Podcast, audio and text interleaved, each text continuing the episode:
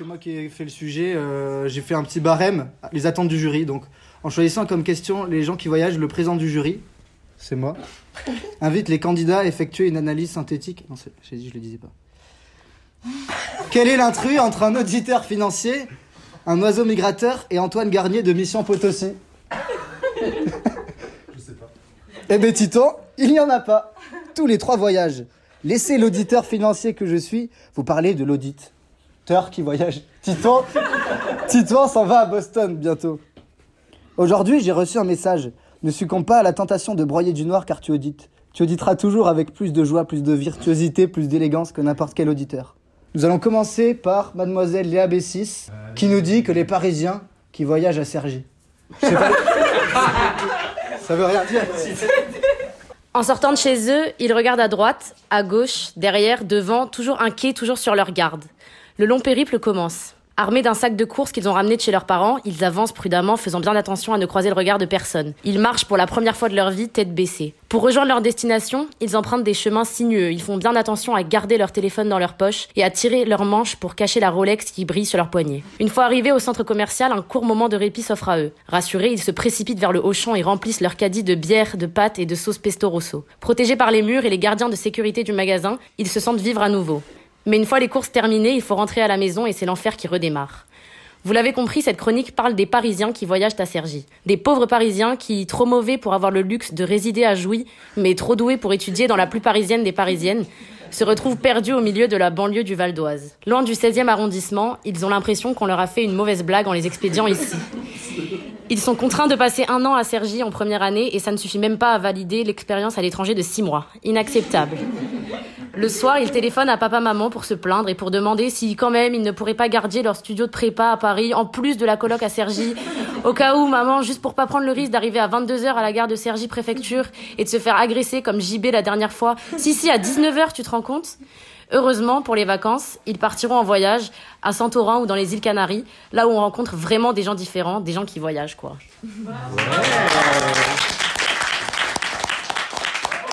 Ce monde est un où les poules avaient des dents. La poule, entre nous, animal sensationnellement médiocre, est cependant le plus connu des galliformes. Les galliformes, chers auditeurs, forment la sous-classe des Galloancerae et par conséquent des oiseaux. Chers auditeurs parisiens, ce sont les choses que vous trouvez en Bourgogne ou en Normandie. Certains en ont la phobie. Moi, j'ai grandi avec les poules, donc j'en ai la phobie.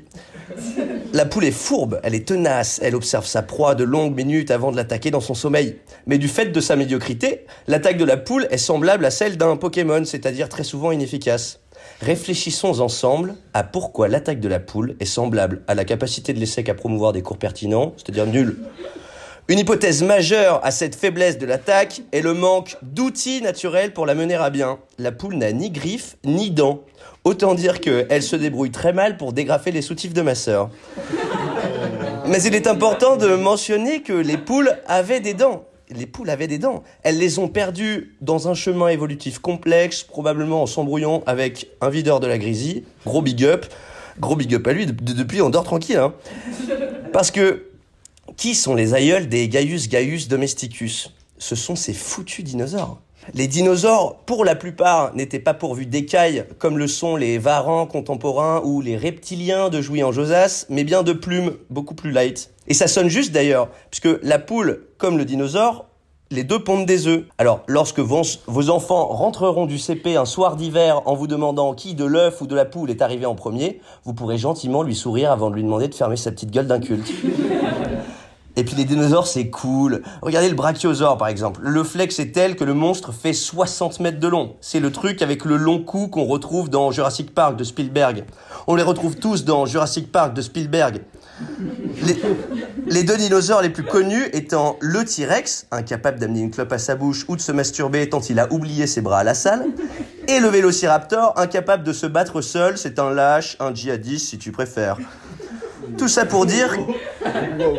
ça pour dire que les poules me font peur. D'ailleurs, pour sous-entendre que quelque chose n'arrivera jamais, on dit quand les poules auront des dents. Les poules de notre monde contemporain n'ayant pas de dents, je n'ai jamais pu sortir avec la belle Fanny de la 5ème B.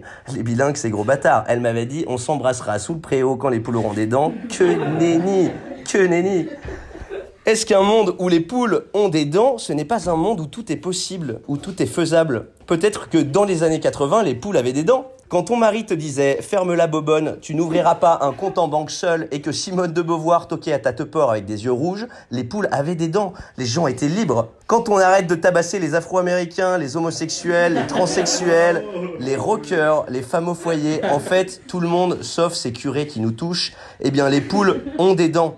On les libre, bordel.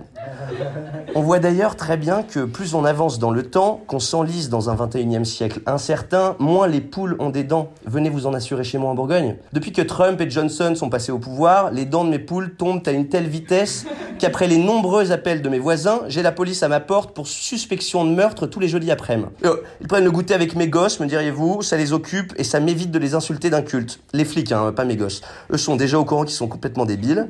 J'espère que la tendance qu'ont les poules à perdre leurs dents cessera dans peu de temps. Mais j'ai peur. Une planète qui se réchauffe, une Chine qui se réhausse, une Amérique qui se déchausse et laisse à sa porte les principes fondamentaux qui ont permis son existence, tous ces éléments de la géopolitique actuelle qui nous font comprendre que les gencives de nos poules vont mal et laissent tomber une à une les mailles qui tracent le chemin de notre, perte, de notre perte, tel un petit pousset ou euh, un petit poulet, tiens je vous abandonne désormais. Je ne veux plus vous entendre. C'était la GIS pour FM. J'ai eu la chance en grandissant de pouvoir voyager. Mais dans ma famille écolo, on ne prend pas l'avion, ça c'est réservé aux gueux et aux nouveaux riches. Ne pas prendre l'avion peut s'avérer handicapant. Par exemple, j'ai appris l'année dernière que la Corse était une île. Vous rigolez, mais pour moi, euh, la France métropolitaine c'est en un seul morceau. Non, nous on voyage dans la campagne profonde et la France lointaine. Par exemple, ce que ma mère nous avait vendu comme un gîte de charme était un monastère dirigé par un moine exorciste. Pour le côté euh, pittoresque, j'ai eu droit pendant le dîner au récit enthousiaste de ces deux rencontres avec le diable, durant des séances d'exorcisme qui avaient peu de chances de respecter les normes sanitaires, avant que j'aille me coucher dans un 9 mètres carrés, c'est-à-dire une cellule terroriste, et j'ai fixé euh, le crucifix qui est au-dessus de mon lit toute la nuit, afin d'être sûr qu'il ne se retourne pas. Cela, c'est une anecdote, mais j'ai pu un petit peu voyager à l'étranger, J'étais sur une plage en Grèce et je profitais lâchement de la barrière de la langue pour faire des remarques perfides sur un homme qui fumait sans gêne sur nous. Il s'est levé et m'a dit bonjour en partant avec un grand sourire. J'étais mortifiée et j'ai hésité, dans un euh, mouvement de lâcheté purement français, à simuler une crise d'asthme pour qu'il soit rongé par la culpabilité. Réaction stupide que je n'ai évidemment euh, pas eue, mais j'y ai quand même pensé, avec des remords le soir, dans mon lit. Dans le même genre, on était parti en voyage avec mon lycée à Barcelone. Problème, mes potes ont eu une famille d'accueil, ambiance Los Pollos Hermanos. Lorsqu'ils ont envoyé les photos euh, de la serre et des plans qu'il y avait au-dessus de l'appart et qu'ils ont demandé aux profs de venir les sortir de là, quelle a été leur réaction? Ils ont appelé la famille et leur ont demandé de calmer les gosses qui se croyaient dans Narcos et qui avaient déjà appelé la police barcelonaise pour les prévenir qu'ils étaient dans, je ne sais pas, un plan de cannabis. Voilà, la conclusion de ma chronique est donc que voyager est l'occasion de constater que le français est mauvais en son pays, mais lorsqu'il est en voyage, il est non seulement à côté de la plaque, mais avant tout aigri. Merci Yasmine. Je vais annoncer le prochain auditeur. Comme Nolwenn, c'est le roi, sa voix, c'est du beurre chaud. Merci d'accueillir Jules Lemaire. Merci, merci, merci.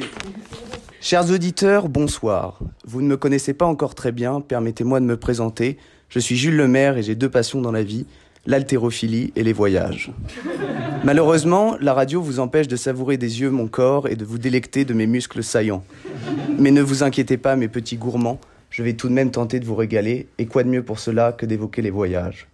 Je crois profondément à la beauté des voyages, surtout dans un contexte post-Covid et de crise environnementale ultra anxiogène. Il faut partir, quitter les visages patibulaires de notre morne vie à Cergy-Pontoise, sortir de la boucle métro, boulot, dodo. Il faut partir.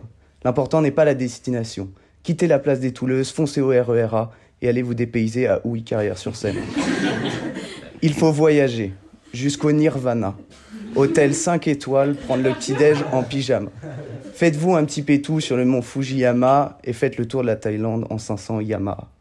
De manière générale, je crois faire partie de la communauté des gens qui voyagent et des gens du voyage.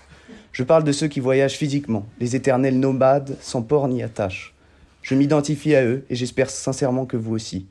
J'aime ces enfants de bohème et leur philosophie. Car c'est une, façon de voir la vie, un peuple plus grand qu'un pays, un destin, un regard, ma raison, mes valeurs, le cœur qui bat, le cœur qui bat sous ma peau, Ritano. Mais leurs membres les plus éminents, les plus grands, les plus sublimes sont ceux qui voyagent sans se déplacer, ceux qui par une simple pensée rejoignent les terres où leur cœur réside, ou mieux encore, ceux qui, comme Paul de Villers, sont dans un voyage spirituel permanent, un être qui n'est jamais vraiment avec vous, sans être pour autant absent. Un être à côté de la plaque, ou plutôt bien au-dessus. J'aime ces êtres, les seuls qui voyagent correctement. Car je ne peux parler du voyage sans évoquer l'écrasante majorité des voyageurs, les road trippers, les routes, les bourlingueurs, qui ne ratent aucune occasion pour visiter les confins du monde. Leur passeport est couvert d'encre comme le dos d'un yakuza. Des êtres trop parfaits sur tous les aspects qui, au lieu de se taper une expérience terrain dans un garage à Beson, en profitent pour se la couler douce sous les tropiques à La Réunion. Tu vois ce que je veux dire, Jean-Adrien? À ces gens-là, j'aimerais dire qu'ils créent un complexe d'infériorité énorme chez moi à tous les niveaux. Oui, vous êtes beaucoup mieux que moi, vous osez quitter votre cocon, vous projetez dans l'inconnu sans peur. Oui, vous me faites comprendre que je ne fais que parler et que je n'ose pas sortir de mon terrier. Oui, les photos que vous postez abondamment sur les réseaux sociaux me font baver à longueur de journée et hantent mes nuits. Mes nuits plus que calmes, soit dit en passant. Oui, vous êtes de ceux qui voyagent. Oui, je ne suis qu'un sédentaire avant même le début de ma vingtaine. Mais je ne vous laisserai pas faire. Je vais rendre les coups pour une fois. Je refuse que votre bonheur soit une goutte de plus dans l'océan d'échecs qu'est ma vie. Heureux qui, comme Ulysse, a fait bon voyage, eh ben restez loin de moi avec votre bonheur, je n'en veux pas. Je souhaite, pour me venger, en finir avec tous les voyageurs, quelle que soit la catégorie à laquelle ils appartiennent. C'est pourquoi je profite de la tribune qui m'est offerte pour fonder le mouvement du néo-racisme ACAB, l'association Sergi Pontaine anti-bourlingueur. À tous ceux qui me comprendront, détestons ces heureux explorateurs. Les événements de force majeure que je viens d'énoncer me poussent à promouvoir un racisme totalement décomplexé. Moi-même inspiré par le mail de présentation de Léa Bessy, je propose que chacun déverse sa haine sur son prochain. Toute la difficulté de ce nouveau mouvement est d'arriver à exprimer sa haine, sa jalousie et son racisme sans le laisser paraître. Il faut se, il faut se protéger d'une éventuelle remarque sensée de la part de nos ennemis woke. Dans mon cas, si un de ces gourous de la pensée m'accuse d'être jaloux des gens qui voyagent, je lui répondrai ils peuvent aller à la réunion autant qu'ils veulent, cela ne m'atteint pas.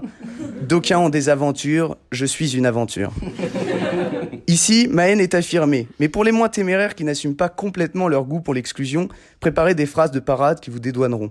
Si vous souhaitez être raciste et qu'on vous le fait remarquer, répondez Comment puis-je être raciste? J'ai lu Tintin au Congo. Et le tour est joué. On peut même étendre cette logique à toute forme de haine. Si vous souhaitez être homophobe, mariez-vous à une lesbienne pour clouer le bec à tous ces bien-pensants. S'ils font la moindre remarque sur vos propos, répondez How can I be homophobic? My bitch is gay. Assumons de détester les gens qui voyagent. Méprisons-les, rabaissons-les, décrions-les, snobons-les, vilipendons-les. L'avion, l'avion, ça ne fait lever les yeux à personne. Vivement un nouveau virus pour qu'on puisse se confiner tranquillement. Bref, je suis Jules Lemaire, je ne fais jamais aucun sport et je déteste voyager. Merci Jules pour cette douce chronique qui j'espère euh, fondera un nouveau mouvement après Rolex et Sec, peut-être euh, ACAB. Maintenant on va écouter Selma nous parler de micro-mobilité. Bonsoir à tous. Aujourd'hui, je vais vous parler des gens qui voyagent. Et non, hélas, des gens du voyage. Ça sera l'objet d'une prochaine chronique qui parlera de Jules. Pas n'importe quel genre, non, non. Je vais vous parler de mon peuple, les Parisiens. Et d'une hype que j'ai jamais comprise, à savoir les limes. J'irai même jusqu'à étendre mon propos à la grande et belle famille des trottinettes électriques. Attention cependant, entendons-nous, chers auditeuristes, comme disent les gens réveillés, nous ne traiterons aujourd'hui pas des limes au sens des citrons verts, appellation la plus utilisée au Canada pour désigner le fruit du limétier, arbuste de la famille des rutacées. Charmant agrume qui se marie parfaitement avec une corona, mais au sens de la bière blonde, d'origine mexicaine, brassée avec 100% d'ingrédients d'origine naturelle. Et non de la maladie infectieuse due au virus SARS-CoV-2. Ce soir, nous ne traiterons hélas pas non plus des limes à ongles, outils destinés aux soins des ongles, voire manucure. Il s'agit généralement d'une petite pièce de carton allongée, recouverte de papier éméré rose à forte rugosité d'un côté, blanc à fine rugosité de l'autre, soit une lame de métal striée. Et là, vous vous dites sans doute, mais Selma, tu te fous de notre gueule Ma parole, il ne s'agit point d'une chronique, mais bien d'une lecture de l'encyclopédie en ligne Wikipédia, espèce de pays de merde. Mais non, camarades, calmez vos ardeurs, tout est lié. Souvenez-vous, il y a quelques secondes, je vous entretenais succinctement des véhicules motorisés à deux roues de la famille des EDP, engins de déplacement personnel, puis du fameux instrument de manucure. Sachez que ces deux artefacts ont un point commun de taille, à savoir que j'en ai la phobie. Oui, je me confie à vous ce soir, ça me revient moins cher que mon psy. J'ai la phobie des limes et des limes. Auparavant, le moyen de transport des enfants bourgeois qui voyageaient pour se rendre au tennis, par exemple, oui, Alice, je parle de toi, était loin d'être évident. Ah ça non.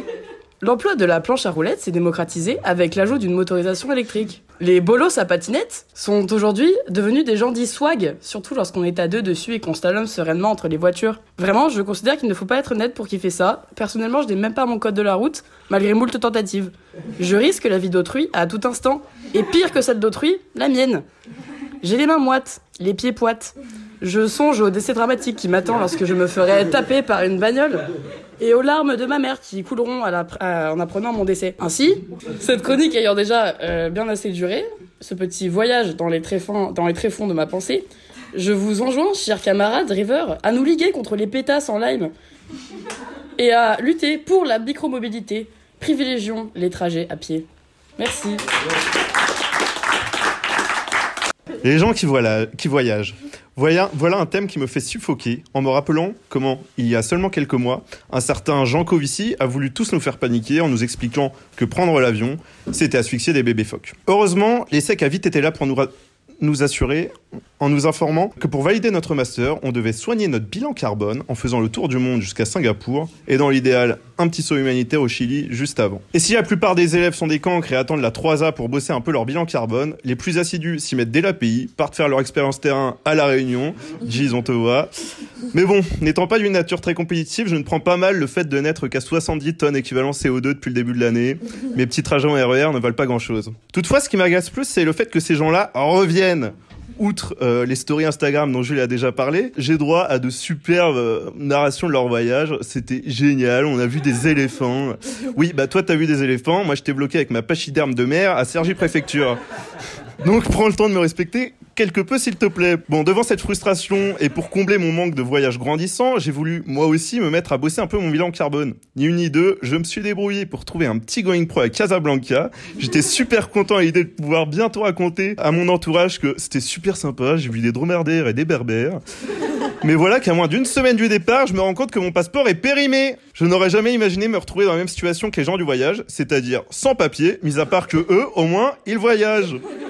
Je ne serais définitivement donc pas un bon élève pour l'ESSEC en ce qui concerne ce foutu bilan carbone. Mais bon, j'avais quand- j'avais quand même envie de pouvoir dire sur un ton suffisant, ouais, hein, j'ai un peu voyagé. hein.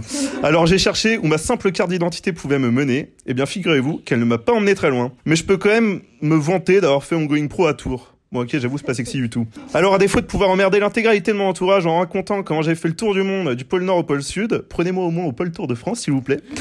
Pour qu'à défaut de, de rêver de voyage, je puisse faire voyager rêve. Merci. Donc le thème de la chronique, c'est les gens qui voyagent et quoi de plus voyageur qu'un pigeon. Il y a plusieurs types de pigeons, donc comme euh, les pigeons rou- rouges. Plusieurs catégories qui correspondent à différents modes de voyage et de culture. Donc on va faire une parenthèse sur la culture d'un pigeon. Qu'est-ce que la culture d'un pigeon? La culture d'un pigeon pourrait se définir comme une attirance particulière pour les pylônes électriques. Att- Attention, je parle ici des pigeons de campagne. Les pigeons. les pigeons victimes de pollution, à la ville du coup, préfèrent les ponts, et notamment le pont neuf. où les histoires d'amour pigeonnesques débutent bien souvent, comme celle des hommes d'ailleurs. Lien homme, voyageur, pigeon, voilà. Donc reprenons. On parlait des différents types de pigeons. Désolé. Reprenons. On parlait des différents types de pigeons. Exemple de pigeon numéro 1. Le pigeon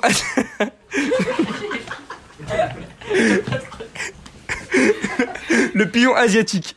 Non, je ne rentrerai pas dans les clichés.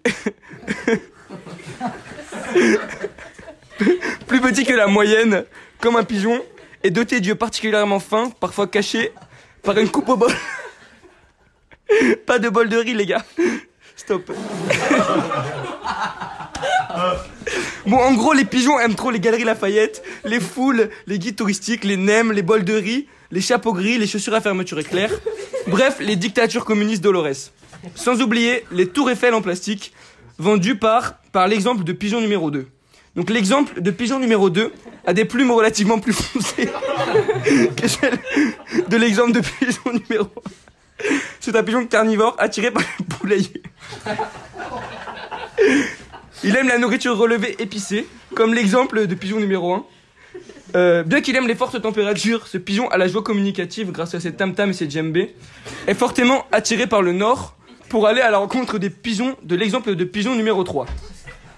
Comment les définir?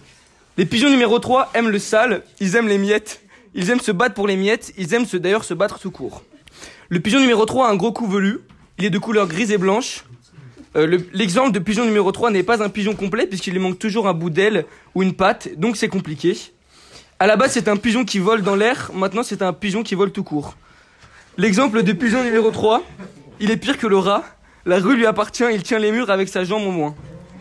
Il se promène en gang et regarde mal les pigeons numéro 1 et 2, comme font tous les pigeons. Bref, hein, à la base, tous les pigeons sont des pigeons qui voyagent, mais certains, comme les hommes, voilà, se sont sédentarisés.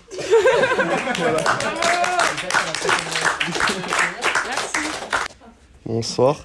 Les gens qui voyagent cherchent un horizon nouveau et s'adonnent au voyage. Comme moi dans cette chronique, ils ne savent pas toujours où ils vont atterrir et par quels moyens. Ils sont ainsi voyageurs et répondent à l'invitation baudelairienne qui taraude tout un chacun. En effet, Charles Baudelaire voit dans le voyage une femme rêvée, désirée, convoitée, et c'est une analogie qui relève finalement du lieu commun dans les recueils poétiques.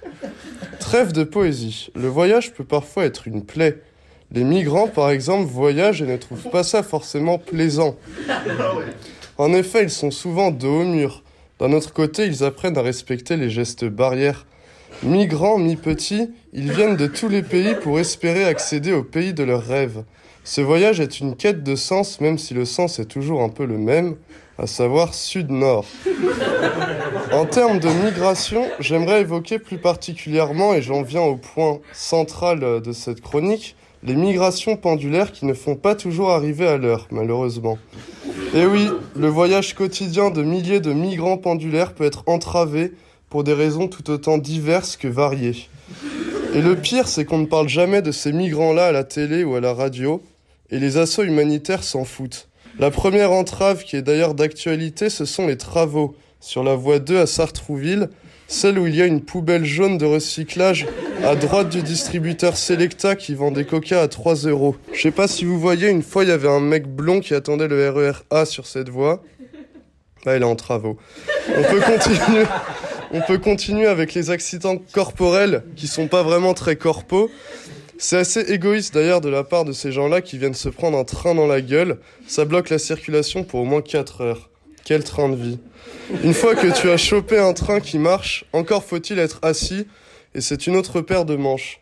Soit il y a trop de monde et tu restes debout, soit il y a des places assises mais tu ne peux pas t'asseoir. Et c'est le plus frustrant. Je m'explique. Il y a toujours un carré où il y a deux personnes en diagonale. Ça, c'est soit dans la ligne L, il y en a six, donc c'est pas un carré. Ça, c'est dans le RER A. Donc oui, il y a deux personnes en diagonale. Et en fait, t'oses pas te mettre en face d'une des deux, au risque de devoir mettre tes genoux soit vers l'extérieur, soit vers l'intérieur, ou de toucher les jambes de la personne en face, ce qui est assez désagréable. Ça veut dire qu'en fait, dans un carré, il y a deux places en pratique, en fait. La question de la place assise reste marginale pour nous autres les gens qui tenons sur nos deux jambes. J'en viens au pire. Le pire reste effectivement l'odeur des gens qui voyagent, savant mélange de sueur chaude ou sueur froide, de parfums de secrétaire un peu défraîchis et de chewing-gum à la menthe Hollywood. L'odeur du voyage, ça peut aussi être l'odeur du vomi qui survient quand le RER tangue un peu trop. J'ai eu affaire à cela pas plus tard qu'hier, c'était franchement très cool. Après l'odeur, il me faut parler du bruit et évoquer ces trublions métropolitains qui viennent chanter un bon vieux Despacito avec un accent d'Europe de l'Est en playback et une enceinte rafistolée. D'aucuns diront que ça fait partie du charme du voyage, d'autres se plaindront et bougeront de place s'ils le peuvent. En tout cas, tous fuiront au moment où l'énergumène viendra réclamer sa paye. Ce bruit n'est pas le pire de tous. Il y a souvent une mégère qui va venir s'engueuler avec quelqu'un au téléphone, parce que quand elle voyage, elle a un peu que ça à faire. En, général, elle tient son gosse à la main et lui fait signe d'arrêter de toucher la vitre parce qu'elle est sale. Et en même temps, elle continue à s'engueuler au tel.